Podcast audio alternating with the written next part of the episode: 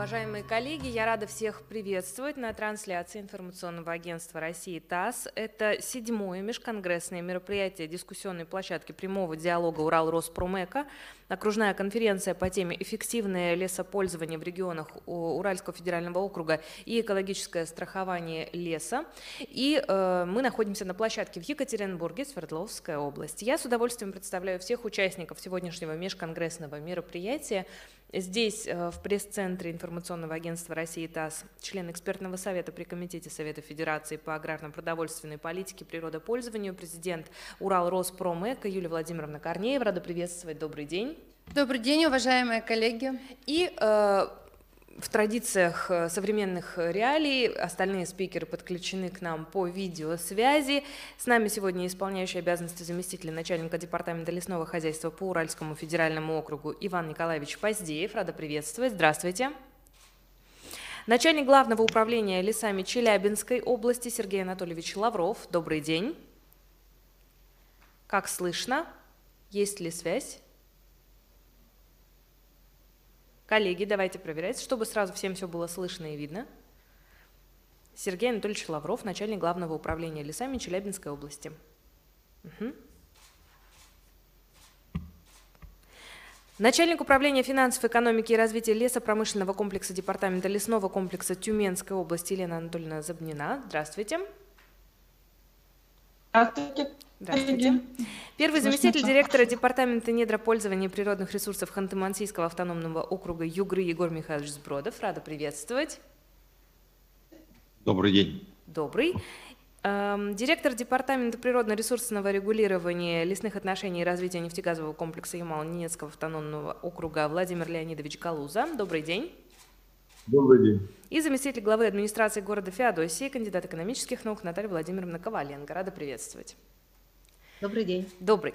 А, вот в таком порядке будут спикеры выступать. Э, я думаю, что, как по традиции уже сложилась, э, будет некая дискуссия в обсуждении. Э, Юлия Владимировна обычно задает вопросы, и я призываю вас, уважаемые коллеги-журналисты, тоже участвовать в обсуждении, исходя из тех тезисов, которые вы услышите от спикеров, задавать вопросы в комментариях к этой трансляции ниже. Не забывайте указывать ваши средства массовой информации.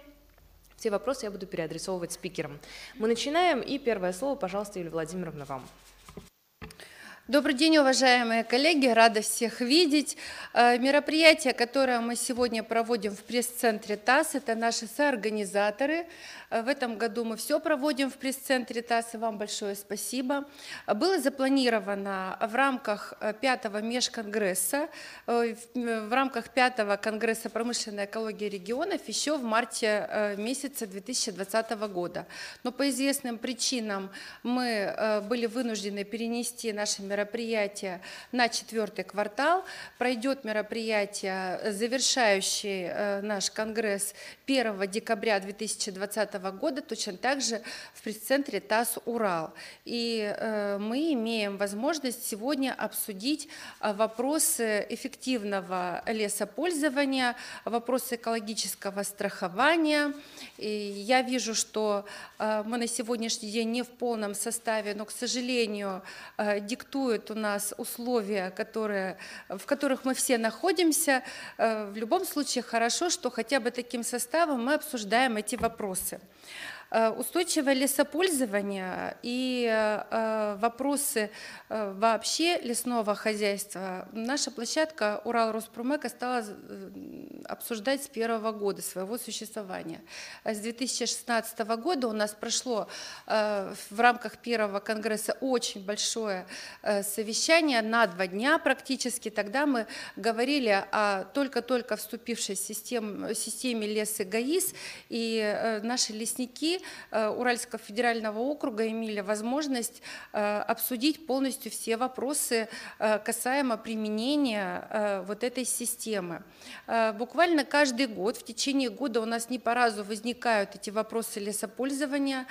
Все-таки Россия, Российская Федерация, страна, где растет лес. Основное количество леса у нас в России. Мы являемся, можно сказать, донорами для, своего, для всего мира по лесу по чистому воздуху мы должны думать о том, чтобы его сохранить. Это богатство Российской Федерации. И сегодня мы продолжаем обсуждать эти вопросы. Что бы я со своей стороны хотела бы внести, эм, ну, какие такие аспекты, э, новые аспекты этого года э, вопросы устойчивого лесопользования. Первый вопрос. В прошлом году мы э, учредили платформу, э, новую платформу направления арктическая платформа Урала.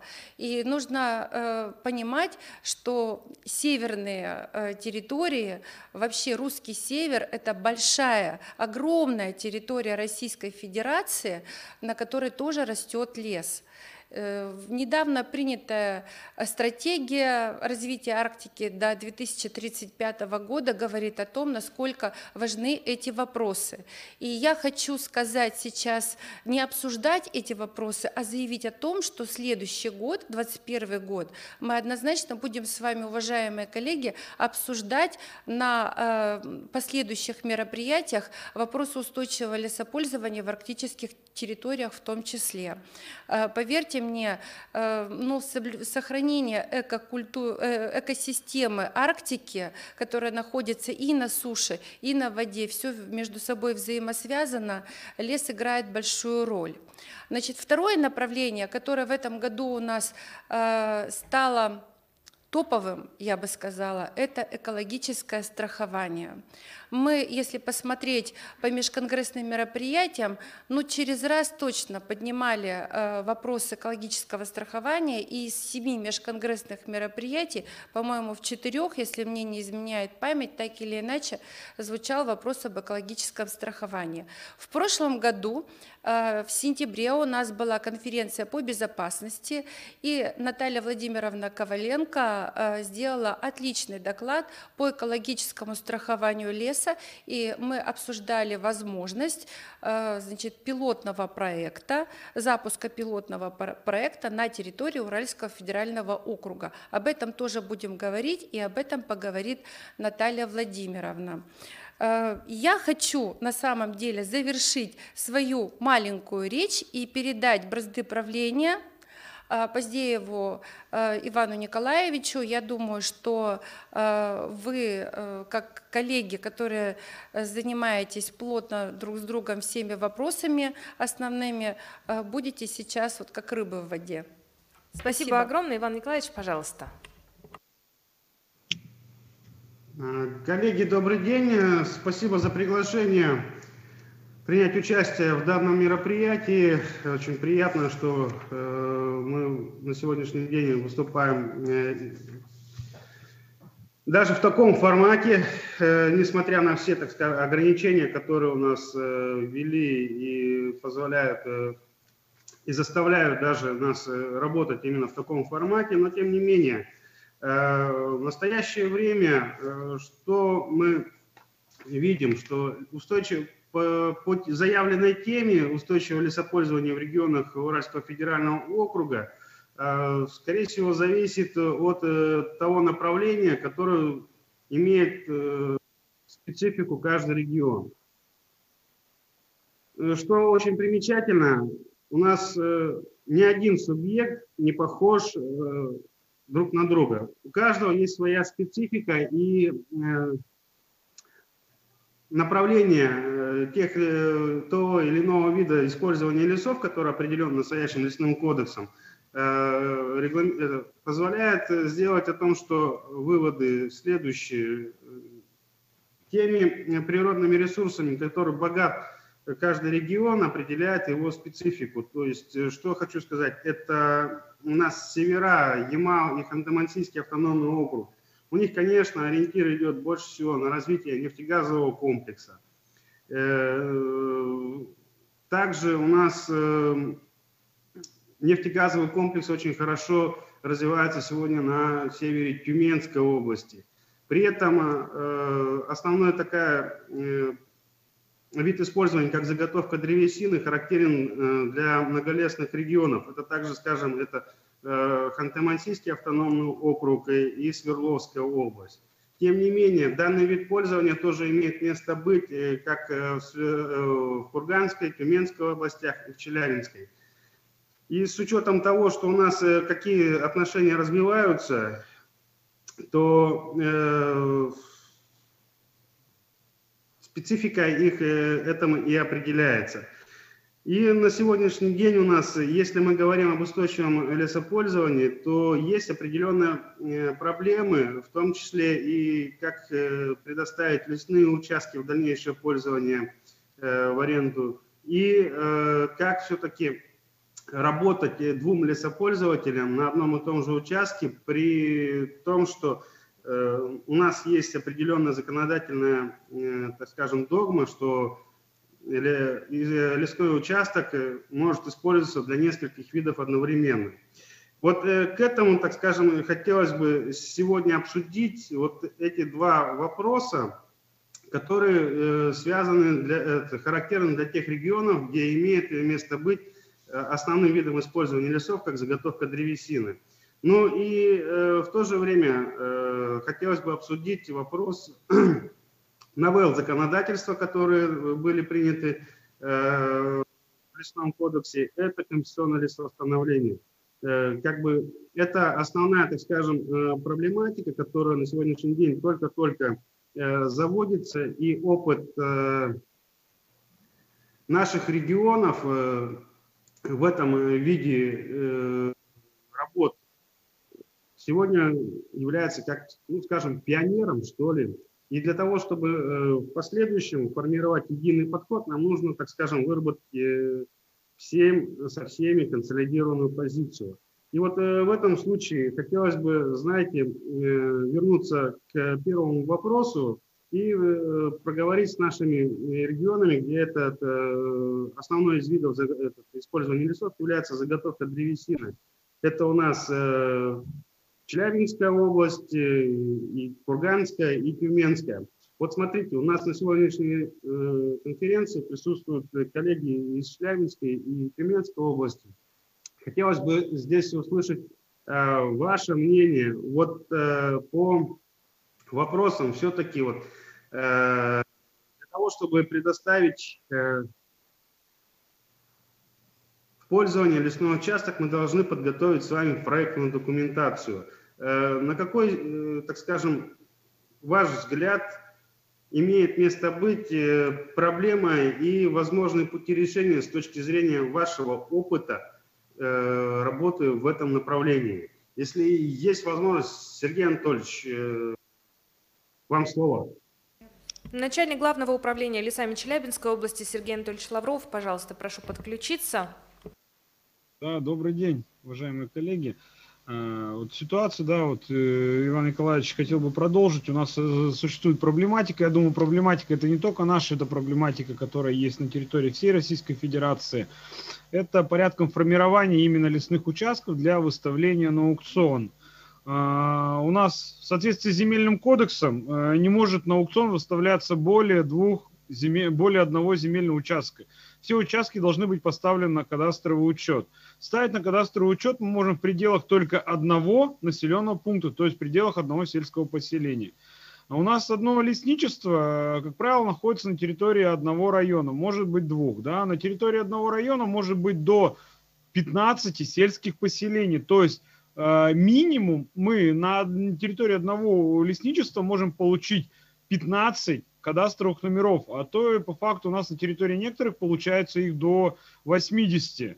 Фактически на аукцион по предоставлению участка в аренду да, под заготовку древесины мы можем выставить только один кадастровый номер. Соответственно, если мы выставим все 80, возьмут 5 участков, которые там, на которых как бы более качественный древостой находится. Соответственно, остальные все участки, они будут не заинтересованы по формированию этих участков, потому что там и лес садить надо, и горит там, и так далее. То есть проблематику возьму только самое хорошее.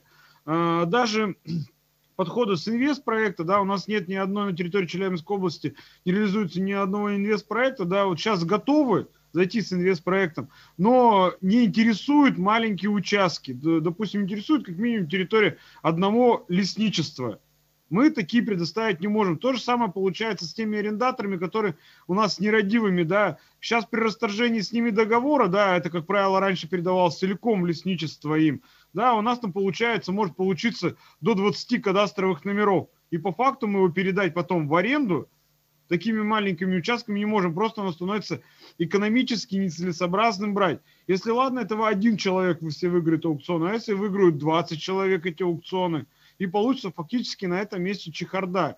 И на сегодняшний день это вот э, проблематику да, вызывает. У нас, которые сейчас есть, находятся в аренде, а, участки, они готовы там до последнего, да, идти, чтобы перезаключили с ними договоры, да, а новые участки у нас, откровенно говоря, на сегодняшний день очереди-то нету. И брать такими маленькими кусочками, да, нет, хотят, но самые лучшие кусочки брать то есть где хвойные насаждения, не, даже не березовые, да, не проблемные территории. Но мы считаем, если зайти на территорию лесничества, да, для ведения хозяйства, мы считаем, что это целиком должно быть лесничество, либо как минимум там большая его часть этого лесничества, и она должна быть единым лотом. На сегодняшний день для нас бы оптимально то, что вот есть вот сноски, да, вот и в лесном кодексе э, за, идет за исключением каких-то нам необходимо, чтобы появился, да, за исключением это лесных участков, выставляемых на аукцион, либо э, на конкурс, да, вот как многие субъекты, мы не работаем э, пока с конкурсами, но хотя бы выставление на аукцион, чтобы можно было именно лесные участки для заготовки, для использования выставлять не, для любых видов вообще цели, да, а несколькими кадастровыми номерами. То есть мы не можем на сегодняшний день делать. Также хотел затронуть проблематику. Она у нас на территории Челябинской области последние три года стала достаточно остро. Это ведение э, лесхозяйственной деятельности арендаторами, которые уже арендаторы сидят по 15 лет у нас, да, арендаторы, э, на границах особо охраняемых природных территорий регионального значения. Э, у нас на сегодняшний день договор аренды есть. Объемы, за которые платит арендатор – у него есть, он платит ежегодно за эти объемы. Но фактически провести какие-либо мероприятия, кроме, соответственно, посадки леса э, и рубок ухода да, на территориях особо охраняемых природных территорий регионального значения, это бары, заказники, большие территории, да, они не имеют права. То есть региональное законодательство это ограничило ведения данного хозяйства фактически, но из договоров объемы, которые были ранее предусмотрены по данным территориям, они не выпали. Как правило, все особо охраняемые территории у нас большая часть это защитные леса. Какие-то сплошные рубки на этих территориях, они и так не делаются, то есть они там недопустимы, да, кроме санитарных, но и любые рубки спелых и перестойных, да, они тоже у нас на территории особо охраняемых природных территорий исключены полностью. А, мы понимаем, мы идем навстречу, но вот рассмотреть даже хотя бы вариант, это вот тех выпадающих, да, древостоев, мы можем посмотреть, есть проблематика, а, которые уже перестойные, древостой, их в любом случае нужно а, убирать. Они выпадают, они являются источниками заражения. Кроме того, достаточно серьезный отпад начинается. Мы вот смотрим на территориях, которых вообще никогда не велось лесное хозяйство на особо охраняемых территориях. Там действительно получается, мы потом там сами разгребаемся, убираем валежник. Даже достаточно очень серьезно. Мы не хотим это допустить на тех территориях, которые на сегодняшний день у нас находятся в аренде.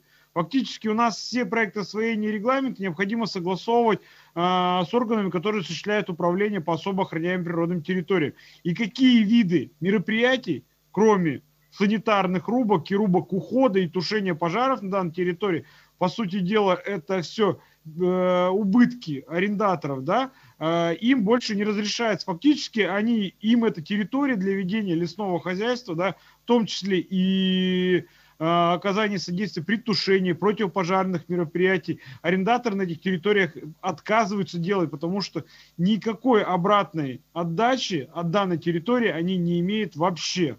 То есть вот это у нас две такие проблемные точки, которые на сегодняшний день мы пока не видим пути, Э, по их решению. Коллеги, спасибо. Да, спасибо, Сергей Анатольевич. Иван Николаевич, э, подключитесь к нам. Продолжать будем обсуждение? Да, конечно. Может, Здесь вопросы вопрос... какие-то? Нет, смотрите, да, вопросы они появляются, и здесь э, больше всего, так скажем, есть определенные моменты понимания, как бы э, с коллегами надо прорабатывать, потому что э, есть э, определенное понимание, что да, вот эти ОПТ регионального значения, они имеют место быть, но при этом нужна какая-то законодательная инициатива о том, чтобы там, где они либо образуются, либо имеют место быть, чтобы не только в описательной части соответствовали действующему законодательству, и в том числе с описанием поворотных точек, там, и закреплением границ на, этот, на местности, но и было прописано со стороны э, тех органов власти, которые устанавливают режимы пользования. Здесь я соглашусь с Сергеем Анатольевичем в том, что э, у нас насаждения имеют место быть, э, они э, выпадают э, в силу возраста. И проведение санитарных рубок уже в спелых и перестойных на сегодняшний день законодательство не предусматривается в силу того, что их и так иначе надо убирать. Но здесь это все, я думаю, вопрос э, зависит э, от э, понимания проблематики тех органов, в которых находятся в ведении эти ОПТ. Здесь же хотелось бы рассмотреть вопрос и подключить наших коллег с Тюменской области. Я вот смотрю, Оксана Леонидовна присоединилась к нам. Оксана Леонидовна, ваше мнение вот, по поводу вот, с проектированием этих лесных участков и дальнейшие вопросы устойчивого лесопользования как бы, э, в этом направлении рассмотреть. Как вы думаете? А, добрый день, Иван Николаевич, добрый день, коллеги. А, хочу поддержать абсолютно практически во всех вот э, то, что выступили э, челябинские наши коллеги, да, то есть как бы существует огромнейшая на сегодняшний день, я считаю, проблема в части органами государственной власти субъектов Федерации э, проектирование лесных участков для заготовки древесины, то есть в Тюменской области э, это не только, скажем так, вот э, разрозненность, да, то есть это в части применения 54-го приказа Рослесхоза, который говорит о том, что минимальной территориальной единицей является лесной квартал. И дальше есть такая фраза о том, что лесные участки должны быть примыкающими друг к другу, а, не допускается их через полосица и там вклинивание, вкрапливание, да, то есть из земельного кодекса. И лесной кодекс в том числе тоже содержит информацию о том, что а, на аукцион, предметом аукциона, лотом аукциона может быть только одной лесной участок. Э, проработав более двух лет в этом э, законодательном, да, то есть и приоритет э, по предоставлению в аренду меня слышно, да, то есть как бы это просто... Все слышно, картинка. да, у нас просто замена спикера, и те журналисты, которые да, смотрят спасибо. нас с самого начала, они не, не в курсе, поэтому я, да, продолжайте, пожалуйста, да. Да, и, соответственно, как бы э, наличие в Тюменской области э, в лесных районах э, значительного количества линейных объектов, объектов э, геологии, э, которые точно так же э, заключены, э, лесные участки спроектированы, поставлены на кадастровый учет. И э, режут э, лесные квартала на части абсолютно, да, то есть э, проблема еще возникает в этом, помимо того, что а, невозможность их поставить, да, то есть закон о кадастровом учете нам говорит о том, что частью а, может э, быть осуществлена постановка на кадастровый учет в рамках строительства эксплуатации линейных объектов и геологии, там еще 44 э, статьи. Все остальные, соответственно, лесные участки должны образовываться путем раздела, либо там а, просто образование участка и ставить как самостоятельный лесной участок. Об этом же нами лесное законодательство говорит. И вот здесь вот э, возникают просто колоссальные проблемы. А, лесные участки получаются а, маленькими по площади, абсолютно разрозненными, и на аукцион выходит э, один лесной участок, и это является предметом лота и торгов. Э, то, о чем говорил Сергей Анатольевич, да, то есть у нас а, вместо одного а, нормального или там двух хозяйствующих а, арендаторов приходит 20 штук. Расчетная лесосека маленькая, доходная часть то же самое, она уменьшается поступление в бюджет, потому что какая-то территория вообще не может э, теоретически даже вовлечься в оборот. То есть э, эта проблема, она в последнее время существует. Мы уже обращались неоднократно и в Министерство природных ресурсов, писали о том, что либо изменить, да, то есть требования 54 приказа с, с предложениями чтобы лесные э, территориальные единицы был не только лесной квартал, а его часть. А, значит, либо а, изменять вообще подход к образованию лесных участков, потому что, по сути, на сегодняшний день лесное законодательство не регулирует эту э, процедуру, этот процесс. А, оно отсылает к специальным да, федеральным законодательством, в частности, земельному кодексу, закону об кадастровом учете лесных участков, в том числе равных земельным да, участкам. А, но, тем не менее, Лесной кодекс 25 содержит статью о том, что а, допускается многоцелевое использование. И здесь возникает вопрос, кто первый пришел на территорию? То есть если э, на чистую территорию пришел, и мы образовали участок и выставили его на, торгу, на торги, заключили договор, у нас арендатор, то дальше э, проходит линейный объект, либо э, карьер приходит, геология, да, там что-то прокладывает, какой-то объект заключает договор.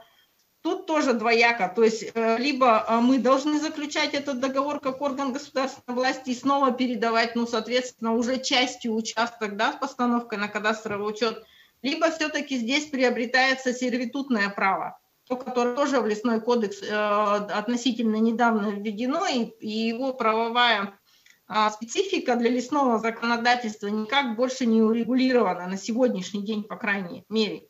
То есть э, все-таки это дается как арендатору, да, э, владеющему право аренды, а, вовлекать остальных, пускать э, лесопользователей, либо все-таки это должны быть органы власти, и, соответственно, а, здесь опять возникают определенные конфликты, потому что мы распоряжаемся снова участками, те, которые уже вовлечены в оборот.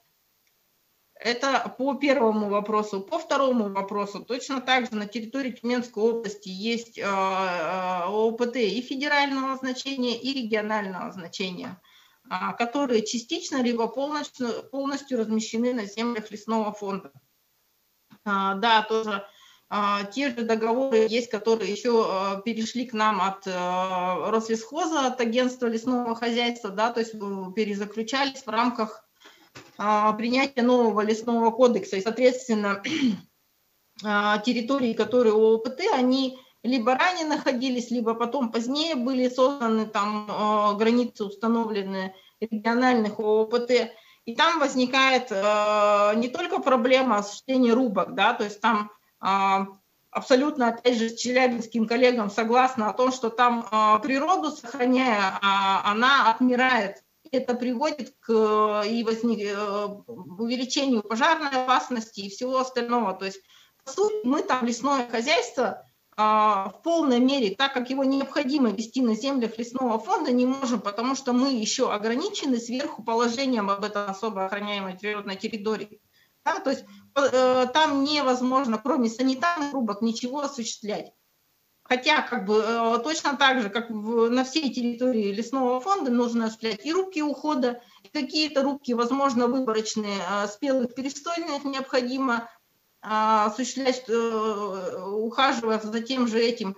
А с лесовосстановлением мы буквально вот последние два года тоже э, столкнулись с проведением мероприятий по лесовосстановлению в той части, что а, там растут э, какие-то цветочки, да, то есть которые являются как раз объектом охраны, и лесовосстановительные те же мероприятия ну, выполнить нам невозможно. На наших землях лесного фонда, которые территория является фондом лесовосстановления, по сути, для нас. А если вот э, об общем, то примерно вот так выглядит ситуация. Спасибо. Спасибо огромное, Оксана Леонидовна, что присоединились к нашему сегодняшнему мероприятию. Коллеги, небольшая ремарка. У нас была замена спикера, поэтому я обращаю ваше внимание, в частности, коллег-журналистов, что с нами сейчас была руководитель департамента лесного комплекса Тюменской области Оксана Леонидовна Войнова. Да, и Юлия Владимировна, пожалуйста, вопрос. У меня такой вопрос. Э, значит, у нас, как водится, очень много общественников интересуются незаконными рубками. И э, я не знаю, как у вас конкретно на территории, но предполагаю, что так же, как и у нас, есть большое количество обращений граждан по данному вопросу. Э, как правило, э, при проведении проверок по данным жалобам оказывается, что эти рубки были произведены как санитарные, например. Вот вы употребили это слово «санитарные», санитарные рубки. Можете сказать, как часто и как много вообще происходит санитарных рубок в лесу и какой смысл э, проводить эти мероприятия? Я намеренно задаю этот вопрос, потому что, э, к сожалению, еще раз говорю, руководители общественных экологических движений очень часто поднимают вопрос не там, где надо. Э, Юлия Владимировна, позвольте, я вот э, тоже, так скажем, этот, э, свое мнение выскажу по этому вопросу. Смотрите, у нас в основная... Меня слышно? Да-да-да. Смотрите, у нас как бы общественное мнение формируется в основном из-за отсутствия информати... информированности их, потому что Специфика нашего э, ведения лесного хозяйства говорит о том, что есть определенные те же самые санитарные рубки, которые проводятся э, с, с э, причинами ослабления э, насаждения.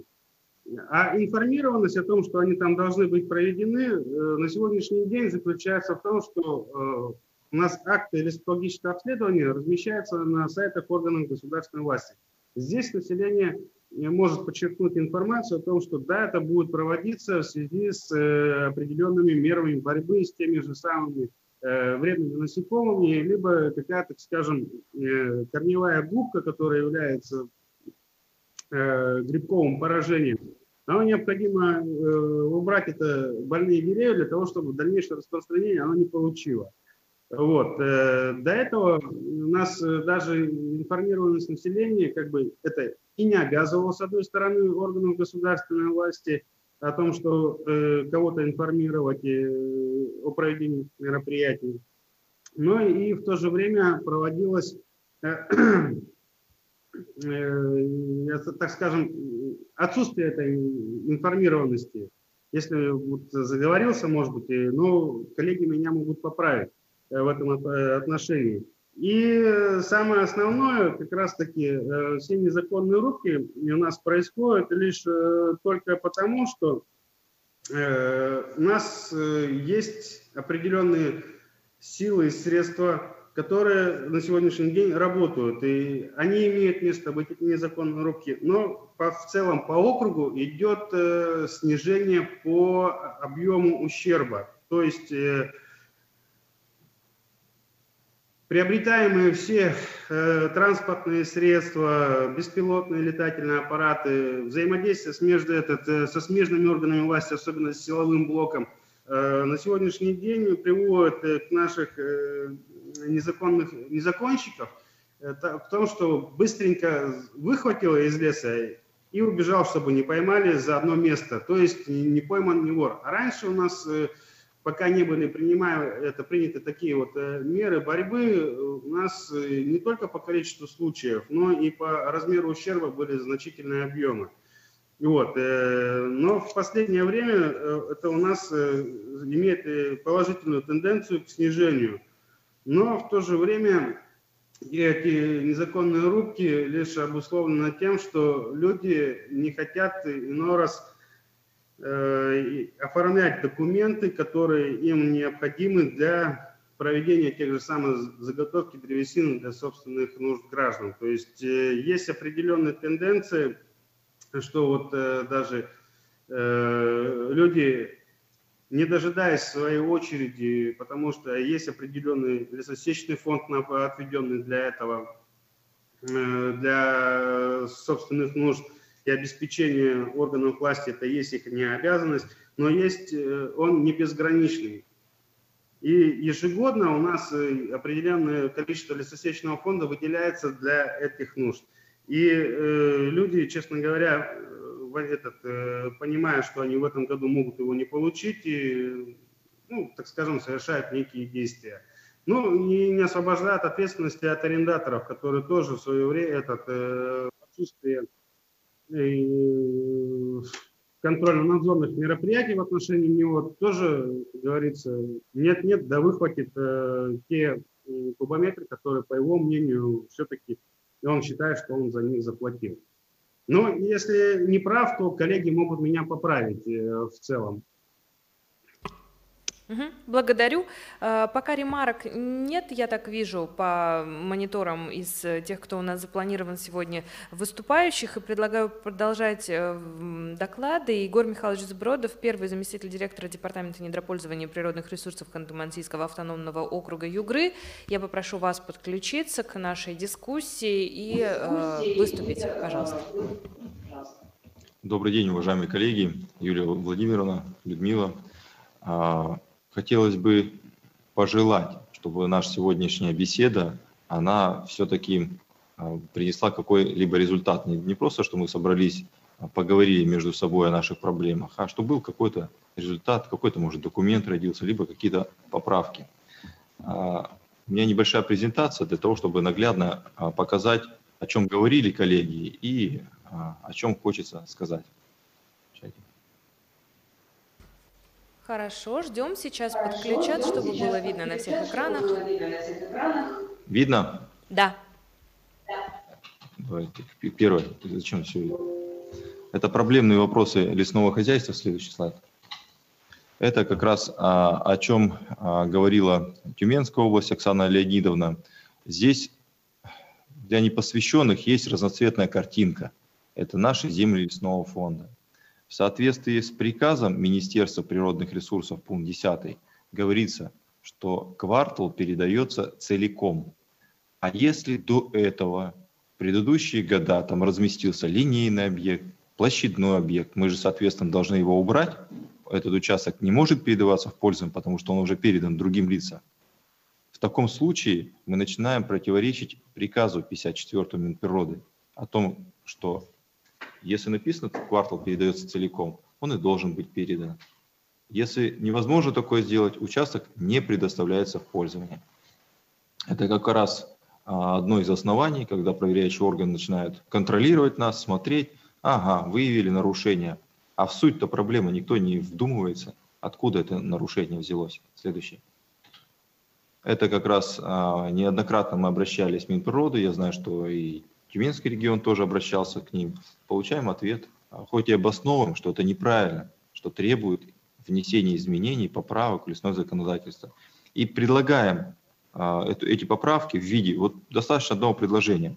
Предлагаем формировать лесные участки в пределах одного квартала за исключением участков, предоставленных по статьям 43-46.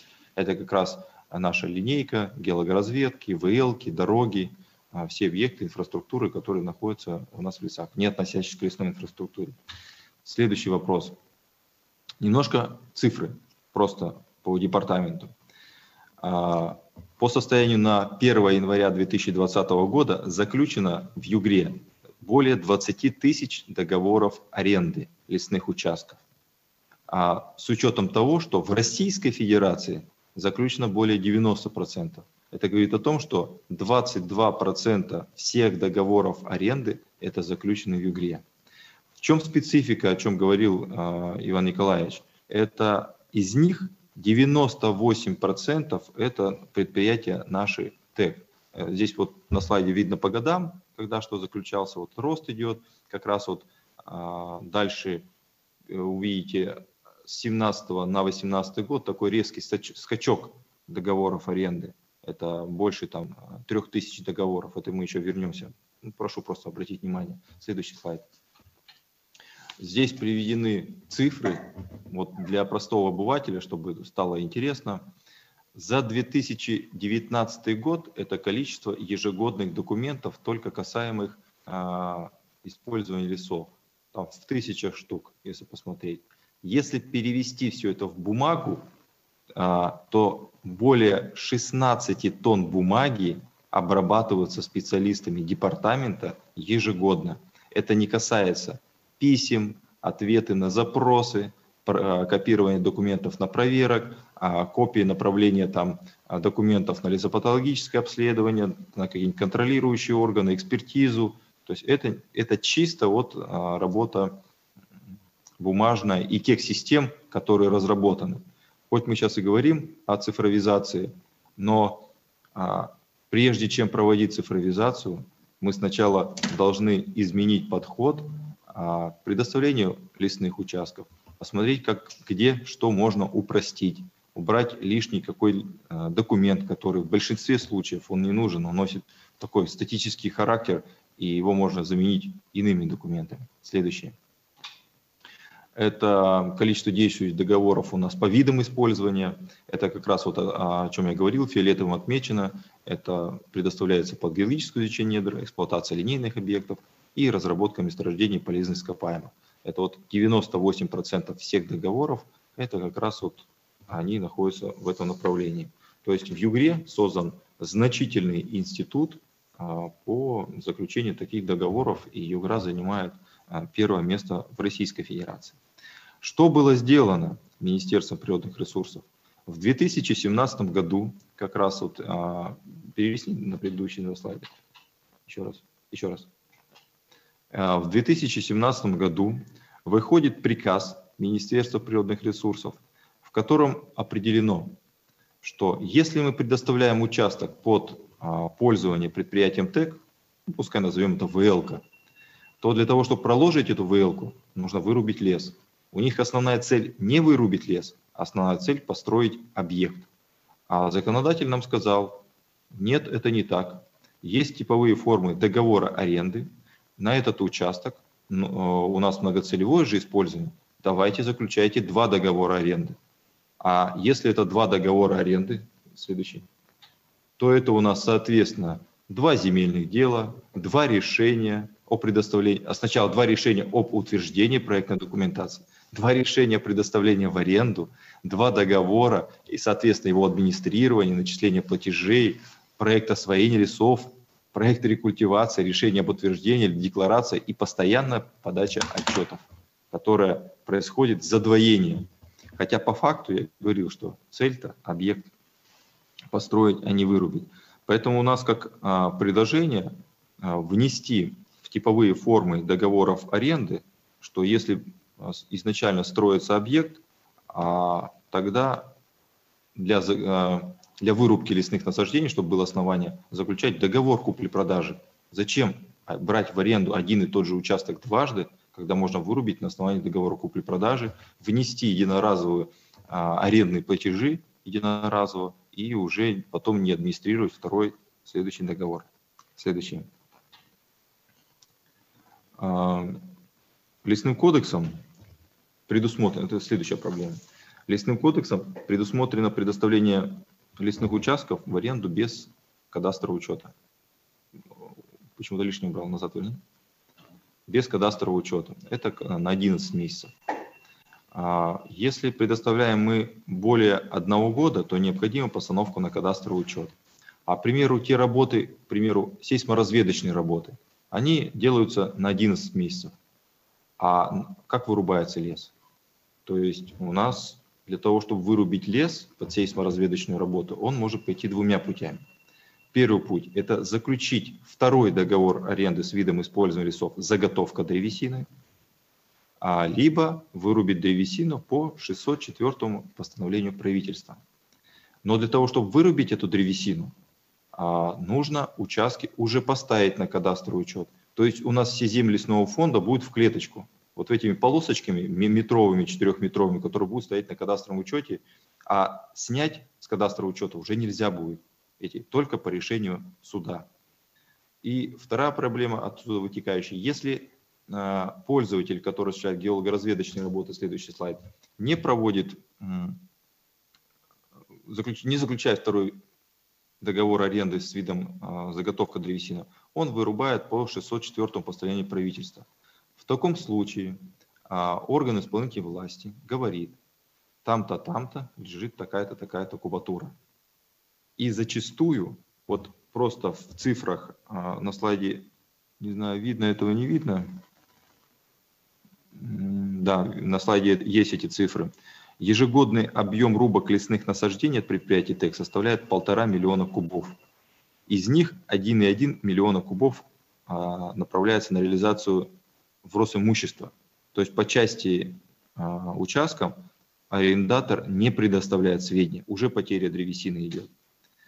А, а реализуется на торгах еще меньше. То есть таким образом государство недополучает доход за тот нереализованный лес. Хотя по факту а, для проведения сейсморазведочных работ мы вышли, лес вырубили, так будьте добры, заплатите за него и утилизируйте. А то получается, этот лес у нас лежит, а мы как орган государственной власти должны отвести какие-то площадки, складировать его, обеспечивать его сохранность, пожарные мероприятия. То есть э, идет дополнительная нагрузка на органы государственной власти. И государство не, недополучает за свое имущество а, средства. Следующее.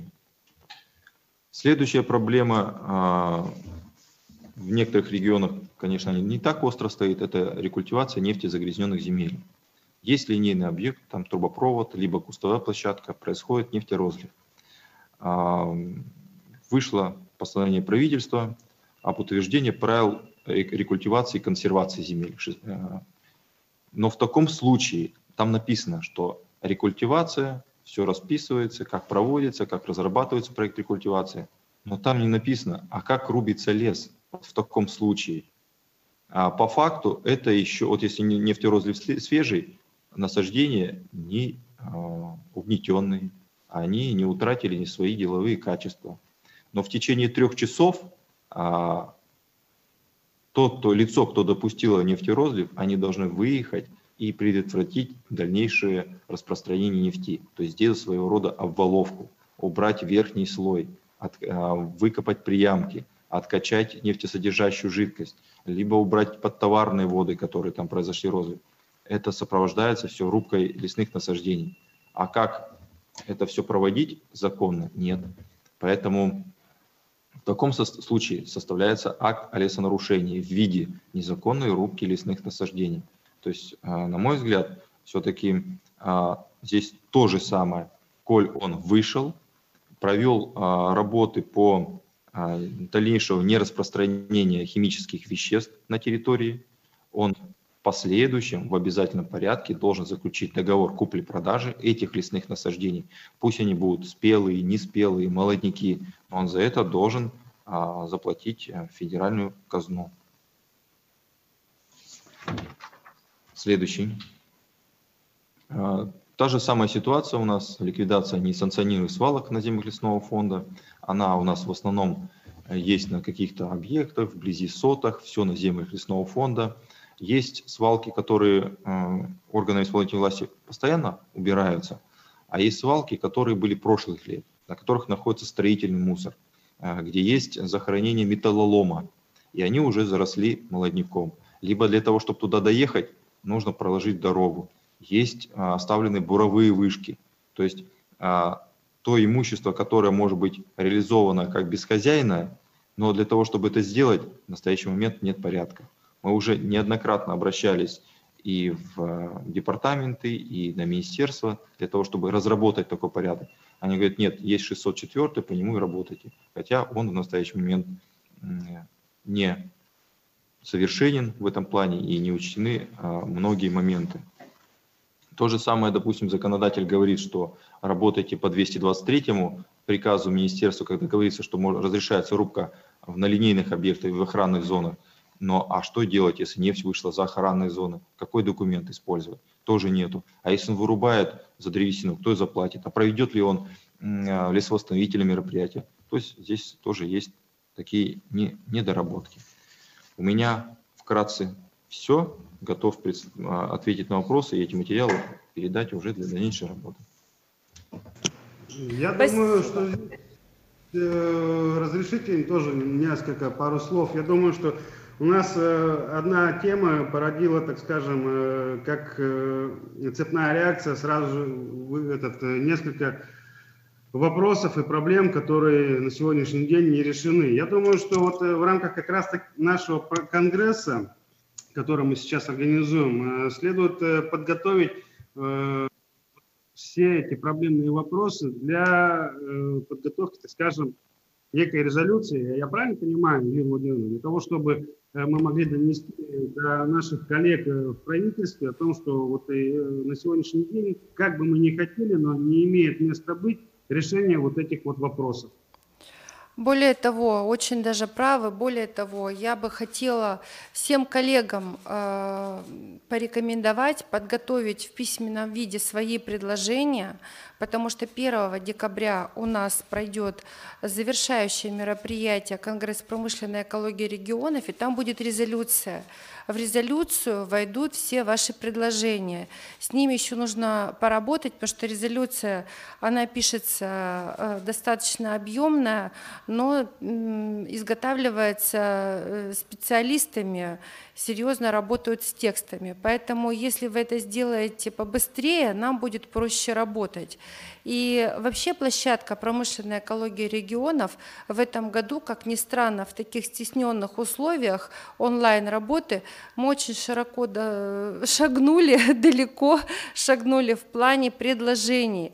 У нас уже есть э, предложение законодательного порядка, например, это законопроект по экологическому страхованию. Если у вас будут достойные предложения определенные, то можно будет оформлять это и э, для дальнейших э, законопроектов, предложений, изменения в действующую законодательную базу и так далее. Спасибо. Продолжаем. Да, пожалуйста, Иван Николаевич, вам слово. Да, э, спасибо большое. Здесь э, хотелось бы, так скажем, этот, э, Владимир Владимирович, вот смотрите, вы на фоне тех новелл, которые на сегодняшний день имеются, в ногу с нашими коллегами из Ханты-Мансийска, вот с вашей точки зрения, вот та новелла, которая касается компенсационного лесовосстановления – Какие вот э, проблемы на сегодняшний день имеются? И с вашей точки зрения, если бы, э, может быть, какая-нибудь законодательная инициатива могла бы войти в нашу резолюцию, если ей имеет место быть? Добрый день, уважаемые коллеги, участники совещания. Спасибо за предоставленную возможность поучаствовать. Значит, э, проблемы, конечно, существуют. Я Выражаю благодарность нашим коллегам, которые озвучили из Канта, в частности, по нефтеразливам, где-то процентов на 99, на все 100 мы с ними солидарны, а проблематика такая существует. То же самое хотелось бы отметить по ОПТ, а ведь действительно сегодня вопрос так или иначе не урегулирован. Нас это пока в полной мере не касается, я сейчас говорю про болезни леса, но если очаг возникнет болезни леса на ОПТ, нам все равно придется или нашим коллегам оперативно принимать решения для его локализации. Э, что касательно инвестиционного лесовосстановления, я ожидал слова чуть попозже, но позвольте уже небольшой доклад, у меня краткий, долго общаемся, все, наверное, подустали. Значит, смотрите, федеральным проектом сохранения лесов для всех субъектов у нас поставлена задача обеспечить к 2024 году 100% баланса рубки и воспроизводства лесов. Достижение поставленного результата осуществляется в том числе за счет инвестиционного лесовосстановления. Что касательно и мало, то мы практически с нуля начали эту работу, находясь в неравных условиях даже с регионами, находящихся в пределах нашего округа, где имеется развитая транспортная структура, лесопромышленная база, а более э, подходящие площади для лесовосстановления. И самое главное, что лесорастительные условия подходят для заготовки лесосеменного сырья, выращивания посадочного материала и получения, соответственно, эффективного результата при лесовосстановлении. Мы считаем, что на фоне сложных условий нашего региона необходимо формировать на отраслевом избирательном уровне специальную систему ведения лесного хозяйства для арктических регионов, где дальнейшее развитие промышленного потенциала неизбежно. Мы с вами сегодня видим, как э, компании ТЭКа так или иначе, несмотря на условия пандемии, э, продолжают работу по освоению новых месторождений и разработке новых территорий. В то же время нам необходимо с вами обеспечить баланс недропользования и сохранения лесов. Отмечая важность поставленной задачи а, президентом России Владимиром Владимировичем Путиным по сохранению лесов, округам уже предложены варианты по уточнению механизма реализации конституционного лесоустановления, которые направлены были в профильное министерство и озвучены на многих федеральных площадках. По информации, полученной на обратной связи от природы России, в настоящее время поддержаны следующие предложения а, нашего, наши предложения – Подготовлен проект федерального закона о внесении изменений в статью 63.1 Лесного кодекса в части увеличения срока выполнения работ по компенсационному лесовосстановлению с одного года до трех лет, включая агротехнический уход, что считаем очень правильным и важным. Проектом постановления вносятся изменения в правила лесовосстановления номер 566, предусматривающие возможность проведения конституционного лесовосстановления на трудноудаленных лесных участках, на которых отсутствует возможность круглогодичного проезда посевов семян, в том числе аэросевов. Возможность проведения конституционного лесовосстановления при выполнении сейсморазведочных работ естественным способом вследствие природных процессов в границах участка, на которых проведены сейсморазведочные работы и вырублены лесные насаждения. Отмечаем, что первые шаги нами уже сделаны, и при их логическом доведении до конечного результата мы можем рассчитывать на эффективную реализацию ТЭКом своих обязательств по лесовосстановлению. В то же время хотелось бы отметить, что сдерживающим фактом на сегодняшний момент э, части реализации ТЭКом мероприятий по лесовосстановлению явилось то, что компании сегодня ожидают предстоящих изменений в лесное законодательство, где увеличится срок выполнения работ с одного года до трех лет. Второй момент, который хотелось бы озвучить, это несоизмеримость административного наказания затратами на лесовосстановление. Ну, для примера, штраф за факт невыполнения конституционного лесовосстановления в рамках административного дела производства это 200-300 тысяч по статье 8.27к. Фактические расходы на выполнение только одного гектара, а, ну, средняя составляющая по округу в частности, примерно от 300 до 500 тысяч рублей за гектар. Отсутствует четкое требование к конституционному в действующих типовых договорах аренды. О чем говорю? 15.10.19 года в договорах аренды к видам использования по статьям 43-46 ЛК РФ действуют следующие условия. Арендодатель вправе отказаться от исполнения договора в одностороннем порядке в случаях невыполнения арендатором мероприятий по, воспроизводству лесов и лесоразведению в объемах, предусмотренных проектом лесовосстановления и проектом лесоразведения соответственно уведомив об этом арендатора в письменной форме за 30 дней до даты расторжения договора. Приношу извинения за такой как бы вот э, чиновничий доклад вот в этом моменте, да, но по-другому не скажешь. Мы о чем говорим? Что считаем, что данная формулировка не позволяет применить норму расторжения договора к лесопользователям, которые в принципе отказываются от работы по лесовосстановлению. То есть до сегодняшнего момента даже не разрабатывают проекты лесовосстановления и лесоразведения, и не согласовывают с органами власти. А, считаем, что данная норма требует корректировки и ее внесения дополнений, соответствующих э, в раздел, ну, как минимум, пятый лесного кодекса, где можно было бы, наверное, прописать следующее, что порядок изменения расторжения договора дополнить следующим основанием для расторжения договора, а также в случае невыполнения арендатором мероприятий по лесовосстановлению и лесоразведению в соответствии со статьей 63.1 Лесного кодекса.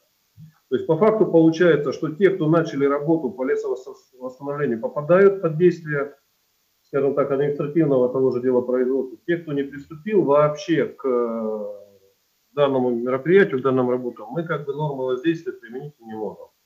В принципе, коллеги, все. Остальную озабоченность, как уже сказал, также мы с ней солидарны и в большей степени поддерживаем озвученную коллеги. Спасибо, Владимир Леонидович. Иван Николаевич, пожалуйста, включайтесь. Да, то есть, э, смотрите, у нас даже вот за не такой короткий за очень короткий и небольшой срок у нас э, есть определенные, так скажем, вопросы и проблемы, которые вот и с наших у наших субъектов даже есть э, с их точки зрения пути решения. Я думаю, что э, в этом конструктивном диалоге, который вот мы поднимаем в рамках э, наших мероприятий «Право с Промэко», э, следует их погрузить в резолюцию и на этом продолжить работу по внесению изменений, потому что есть определенные моменты, которые нужно, э, считаю, здесь помочь нашим коллегам и нам в том числе, э, вот именно с такими, ну, недор... не то, что не сказать, чтобы недоработками, несовершенством наших э, требований, в том числе и в области лесного законодательства. Вот кратенько, как бы вот в этом направлении у меня как бы все. Хотелось бы, конечно, э, если есть кому-то что-то добавить, э, коллеги, прошу. У нас, у нас еще один э, докладчик в выступлении Наталья Владимировна Коваленко, замглавы администрации Феодосии. Я попрошу подключиться сейчас к нам. Э, предоставлю вам слово и после э, обращаюсь ко всем спикерам, э, желающим прокомментировать либо выступления друг друга, может быть, какие-то мысли, тезисы появились за время мероприятия, и после мы перейдем к ответам на вопросы средств массовой информации. Добрый день. Участники данного мероприятия. Я бы я, э, по вопросу страхования э, лесного фонда немножко хотела обратиться к истории данного вопроса. Предпосылкой к развитию страхования в лесной отрасли России явилось создание в соответствии с распоряжением Министерства природных России в 2001 году рабочей группы при Министерстве природных ресурсов по вопросам страхования в лесном хозяйстве. На первых заседаниях, кроме страхования работников в сфере лесного хозяйства от несчастных случаев и как применять сельскохозяйственное страхование многолетних насаждений, обсуждать было нечего, так как у нас в стране в принципе отсутствовало даже в теории представление о страховании леса. На тот момент идея для многих казалась хорошей, но едва осуществимой. Изучался зарубежный опыт э, Канады, Соединенных Штатов Америки, Финляндии, Эстонии, где страхование участков лесного фонда осуществляется так же, как у нас страхование автомобиля, э, имущества. И оно, этот опыт, анализ его, он ставил в тупик нас, так как система страхования лесного фонда в других странах, она основана на имущественном интересе в сохранности лесного фонда как частной собственности. В России же, как известно, лесной фонд является федеральной собственностью. Самую сложную концептуальную работу по адаптации зарубежного опыта э, страхования и разработке российской системы страхования лесного фонда в то время выполнили студенты финансового университета при правительстве Российской Федерации под моим непосредственным руководством. И стало очевидно, что для построения эффективной системы страхования не обязательно наличие частной собственности на лес, но упорядочение ряда вопросов в сфере лесопользования самым положительным положительным образом скажется на экономике России, а страхование э, станет эффективным инструментом возмещения ущерба, причиненного лесного фонду, и, с другой стороны, еще и стимулирующим интересы лиц в его сохранности. Ведь ущерб, который причиняется лесному фонду пожарами, теми же лесными, только лесными пожарами, колоссальный. В 2019 году ущерб вот только лесных пожаров составил по разным оценкам от 14 до 19 миллиардов рублей. Из них большая половина половина – это потеря древесины, остальные потери – это затраты на лесовосстановление, пожаротушение. Ежегодно в России регистрируется более 10 тысяч лесных пожаров, охватывающих площади в разные периоды от 500 тысяч до там, 3,5 миллионов гектар. Это колоссальный ущерб. И вот задача страхования участков лесного фонда – это возмещение этих расходов и затрат на лесо, э, э, восстановление на пожаротушение и потерянной древесины в том числе. Рабочей группой по страхованию лесного фонда работа велась по двум основным направлениям. Это страхование участков лесного фонда, которые находятся в пользовании, и страхование национальных парков, заповедников, иных участков лесного фонда, представляющих особую значимость для государства.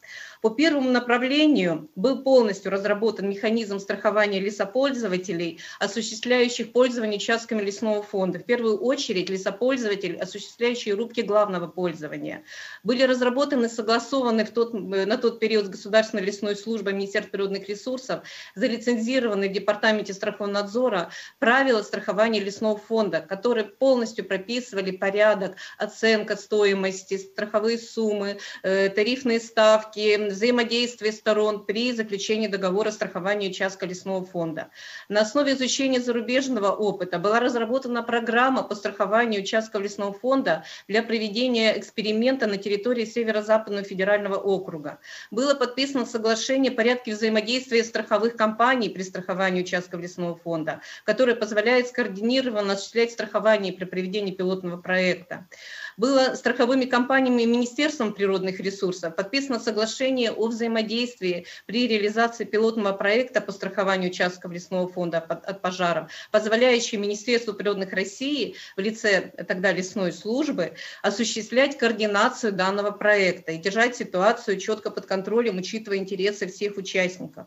Для обеспечения финансовой устойчивости страховые компании заключили договор облигаторного перестрахования рисков при страховании участков лесного фонда, потому что было понятно, что это э, масштабно, это серьезные э, расходы, которые будут нести страховщики. Поэтому эта система также была отработана.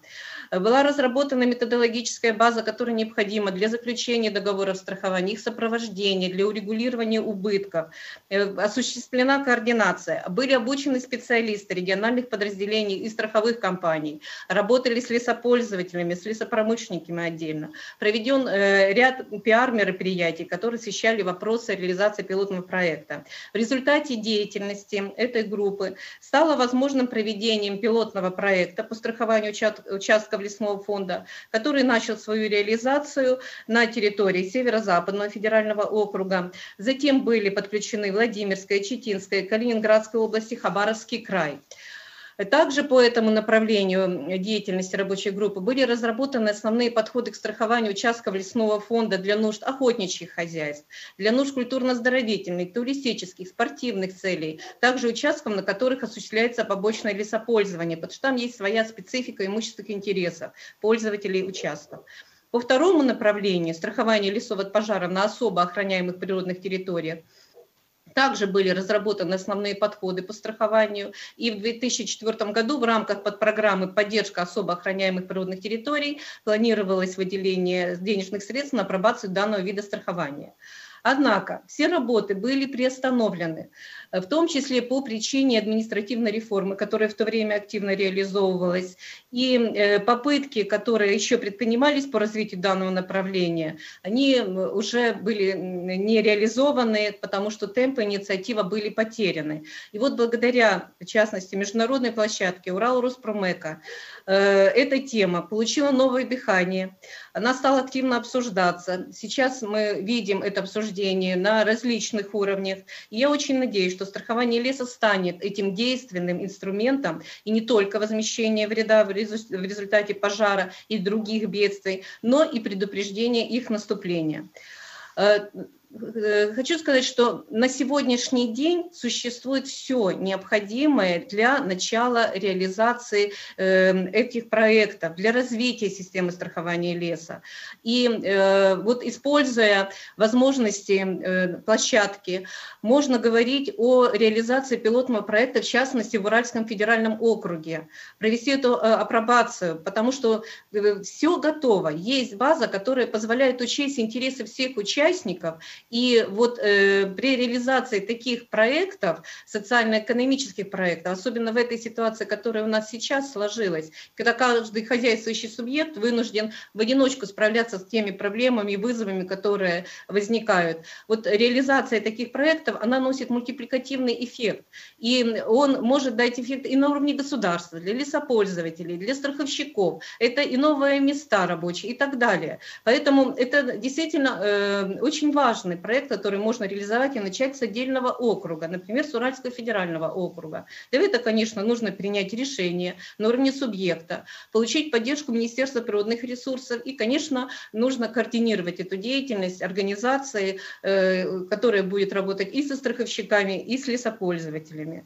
И я очень надеюсь, что э, Урал может стать э, таким эм, активным развивать эту систему и начнем с Урала, с Уральского федерального округа. Все для этого у нас готово. Спасибо большое. Пожалуйста, Юлия Владимировна, вам слово, вопросы. Наталья Владимировна, спасибо большое за такой подробный интересный доклад. Э, мы с вами сотрудничаем вот именно в этом направлении, в направлении э, экологического страхования леса активно с прошлого года. Я уже говорила ранее о том, что э, на сентябрьском межконгрессном мероприятии 19, 2019 года поднимался этот вопрос, был ваш доклад. я считаю, что на сегодняшний момент за год работы мы выполнили много, большой такой пласт Э, нашей совместной деятельности прошел, и он прошел не безрезультатно. Результат – это то, что мы провели с вами межконгресс по экологическому страхованию, после которого вышли предложения в Министерство финансов для подготовки стратегии страхования до 2030 года. Мы подготовили с вами совместно и с другими нашими коллегами, э, предложения о внесении значит, на рассмотрение законопроекта об обязательном страховании ответственности за вред окружающей среде, причиненный субъектам хозяйственной иной деятельности. И на сегодняшний день очередное наше предложение, и это может оказаться таким, мне кажется, интересным завершением сегодняшнего мероприятия, это решение о начале пилотного проекта в Уральском федеральном округе. Уральский федеральный округ – это залесненная территория, и мы все прекрасно знаем, насколько важен э, уральский лес для э, Российской Федерации. Я думаю, что со всеми специалистами мы разговаривали предварительно, и Рослесхоз, и департамент э,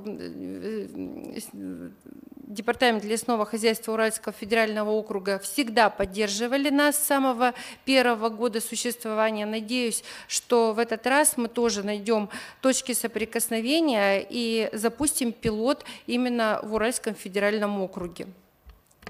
Спасибо. И Иван Николаевич, пожалуйста, ремарка, комментарий, звук.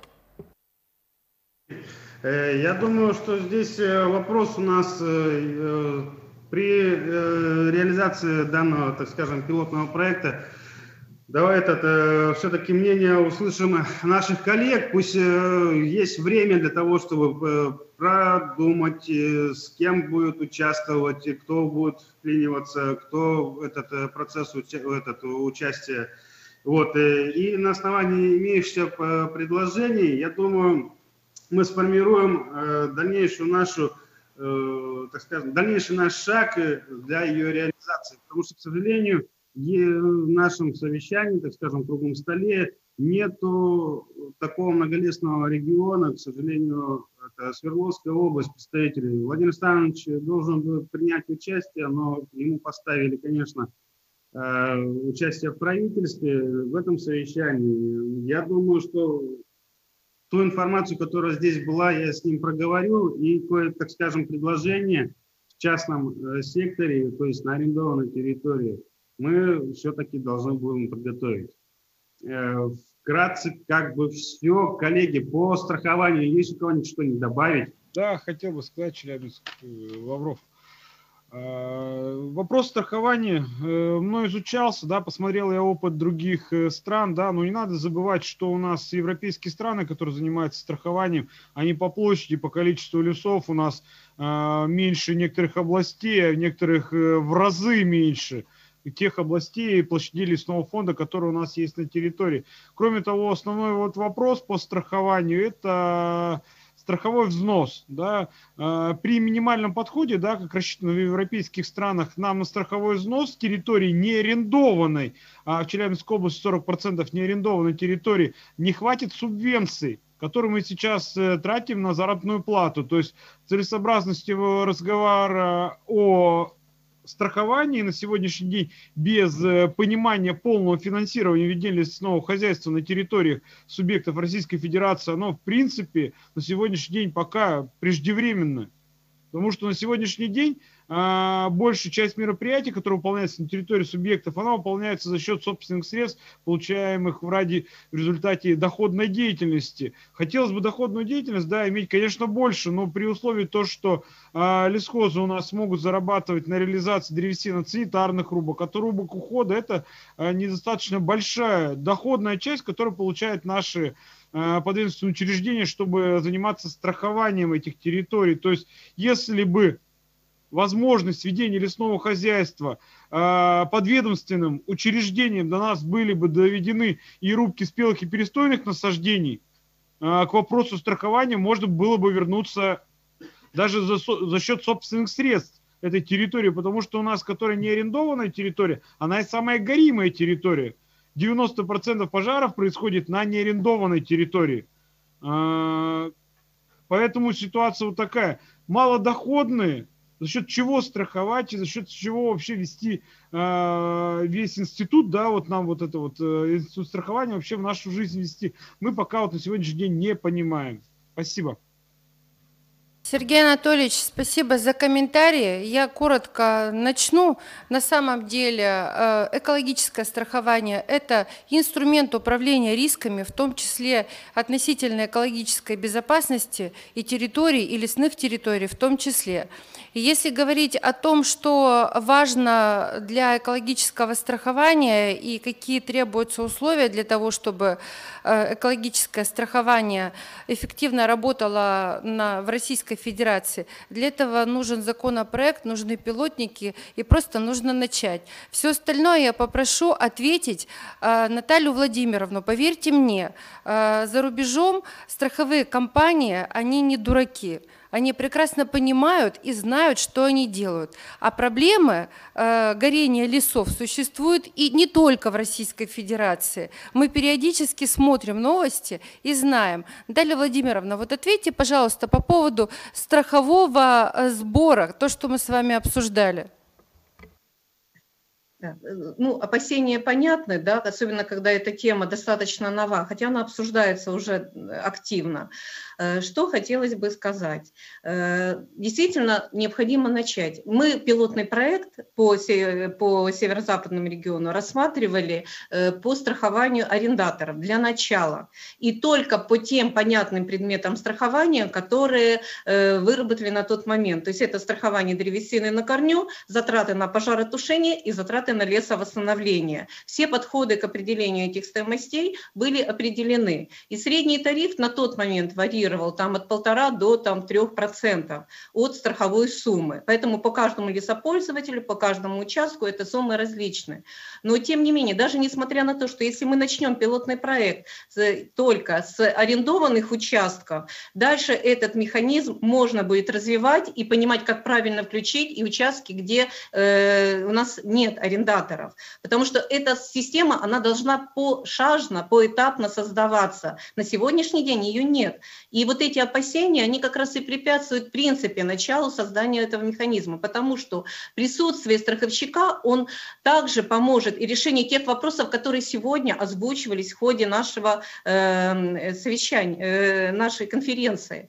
Вот, потому что уже э, также будет понятно, что необходимы планы восстановили восстановительных работ, они должны вестись, они, он будет требовать, они должны будут э, обоснованы эти планы. То есть это административная работа, работа, которая также будет э, востребована и поддержана страховщиком. Поэтому очень много вопросов будет решаться, и порядок будет наводиться там, где мы сейчас не можем это сделать.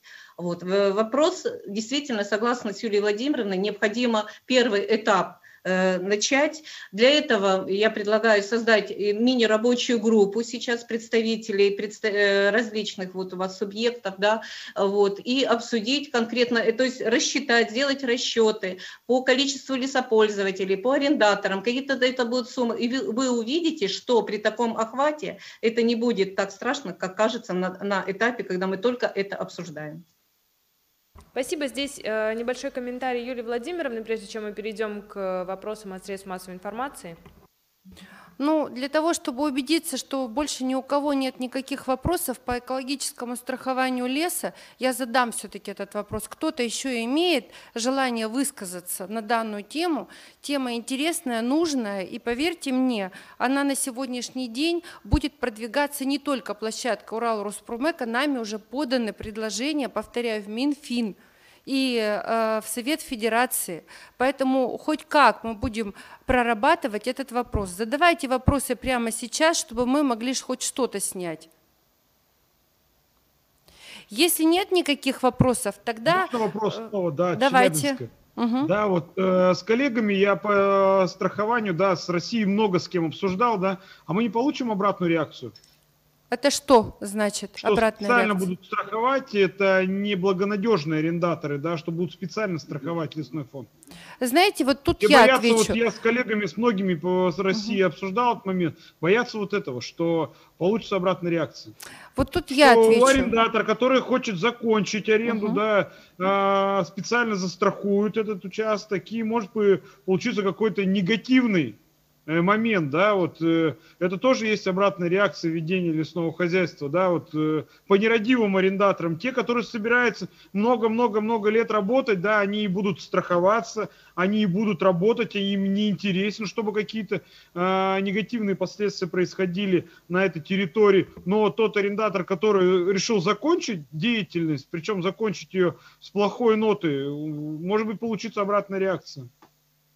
Вот смотрите, э, вот у меня все-таки первое образование юридическое, я вам точно совершенно могу сказать. Все, что касается финансовых инструментов, инструментов управления, э, допустим, рисками.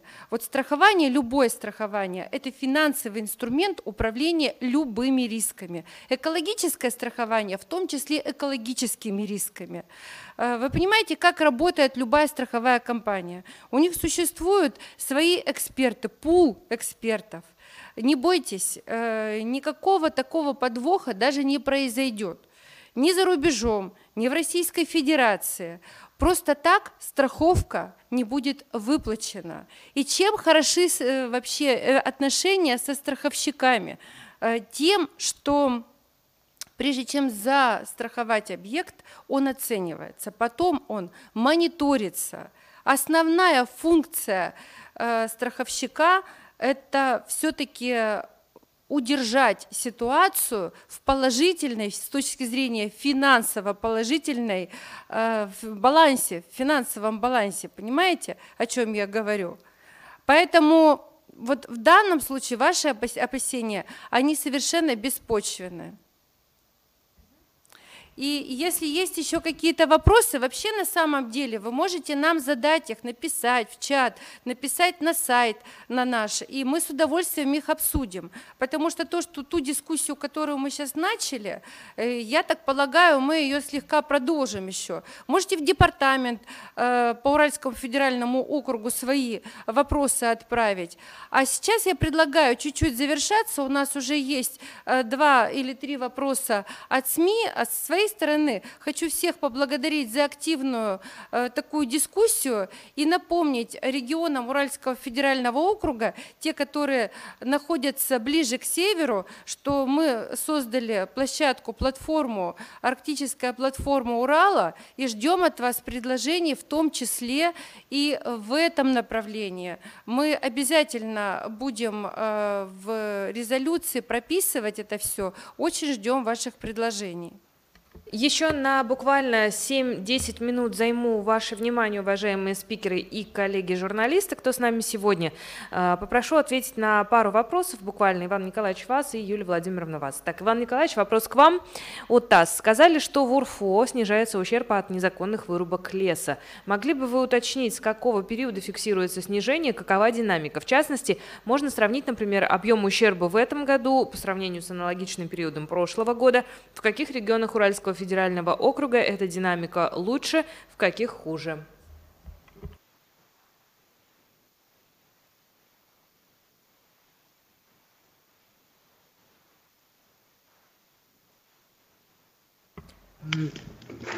Спасибо за вопрос. Конечно, он очень интересный. Ну, очень э, детальный, я бы сказала. Ну да, тут, так скажем, он не сколько вопрос, он сколько э, опросником, можно его назвать. Э, вот. Э, ну, что сказать, что у нас... Так, давайте сначала сориентироваться немножко по информации, которая у нас есть.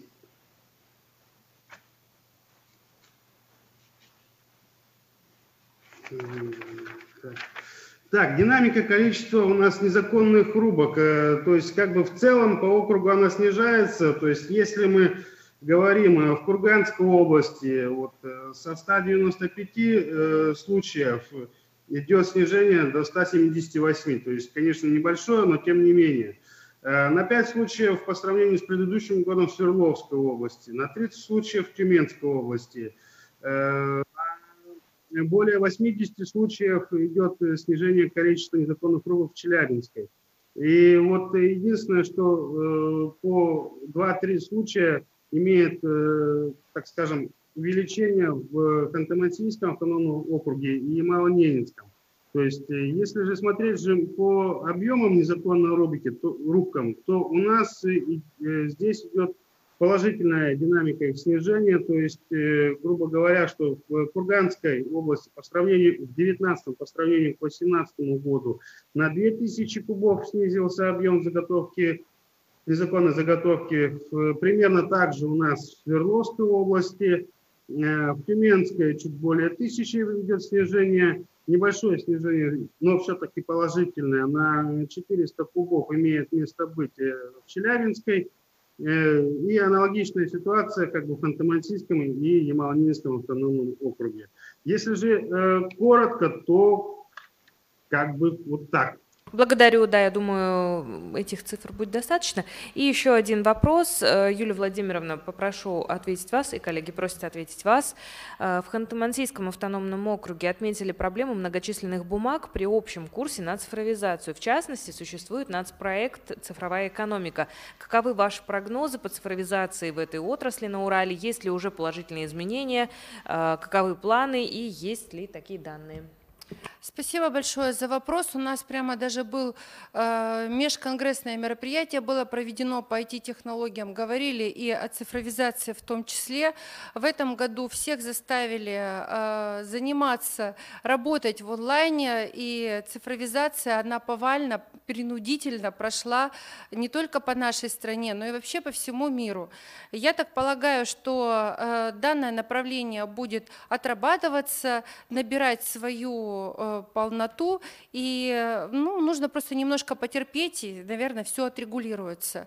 Э, видится, что улучшения в этом плане есть, и э, об этом говорят наши эксперты в том числе. Иван Николаевич, будут ли дополнения по этому вопросу? Юлия Владимировна, дополнение с Ханты-Мансийского автономного округа, да, с Бродов да. Егор Михайлович. Да. А, проблема-то у нас не в цифровизации или ее отсутствии, а проблема в том, как составлены нормативные документы, которые регулируют эту деятельность. Вот я специально запустил опять этот слайд. А, посмотрите на него внизу. Идет порядок оформления земельных дел. То есть а, что, зачем идет. Сначала формируется земельное дело с уведомлением, потом принимается решение об утверждении проектной документации. Это на одном листочке написано сверху решение – а, такому такое то обществу принято решение, такое предоставление, такое вот, об утверждении проектной документации. И тут же выдается решение о предоставлении участка в аренду. Зачем эти два документа? Здесь речь идет о том, что необходимо пересмотреть регламенты и убрать всю эту документацию. Так Если мы предлагаем так Предлагайте изменения уже. регламентов. Вот прямо нам пишите предложения, вот это сделать, вот это сделать, вот это сделать. Мы в резолюцию это внесем. Об этом и речь, Хорошо. понимаете? Это же ведь вот конкретно касается не цифровизации, не еще чего-то. Это принятый документооборот. Ну, это нормальное явление, когда законопроекты или, допустим, э, какие-то правила, они видоизменяются, видоизменяются в соответствии э, с требованиями сегодняшнего дня. Э, вы как эксперты имеете право как подать к нам, вот даже на нашу площадку, мы поможем это продвинуть. Только нужно нормально оформить это все и подать это предложение. Мы с удовольствием э, это все продвинем. Мы же тоже заинтересованы э, в уменьшении бумаготворчества. А, я здесь не в качестве критики, да, а я да, здесь да. в качестве, чтобы посмотрели на проблему бумаги с другой плоскости. Не угу. давайте все переведем, а с плоскости прежде чем что-то переводить в цифру, изначально угу. нужно упростить сам процесс, а потом его переводить только. Как раз я и озвучивал, зачем нам на один участок два договора аренды. Зачем нефтяникам проекта «Освоение лесов»? Они не осваивают лес. Они угу. размещают объект капитального строительства. То есть только вот с этой позиции. Обязательно направим. Спасибо за возможность. Вам тоже большое спасибо за активность. Так, мы продолжаем. Вопросы в текущем режиме от средств массовой информации. Я так вижу, нет. А, уточнение, уточнение а, от ТАСС. Иван Николаевич, к вам а, по снижению случаев вырубок. Это сравнение за текущий период этого года с аналогичным периодом прошлого. Верно ли? Э, нет, текущий период это были э, взяты цифры 18-19 год, потому что э, отчетная информация у нас по приказу Рослесхоза, она, так скажем, э, снижена, и период, периодичность предоставления от органов власти тоже снижена для того, чтобы уменьшить нагрузку. Mm-hmm. Вот. Э, я оперировал только цифрами да, 18 по отношению к 19. Mm-hmm. Вот, наоборот, по отношению к 18. 19 по отношению к 18. Совершенно верно. Угу. Спасибо большое. Вопросов в текущем режиме я больше не вижу. Я предлагаю э, подводить итоги встречи. Юлия Владимировна, пожалуйста, краткое резюме, обращение ко всем участникам. Уважаемые коллеги, мне кажется, что у нас неплохо прошел диалог, по крайней мере, он был живым, он был с вопросами, это были не доклады э, на скучной какой-то конференции.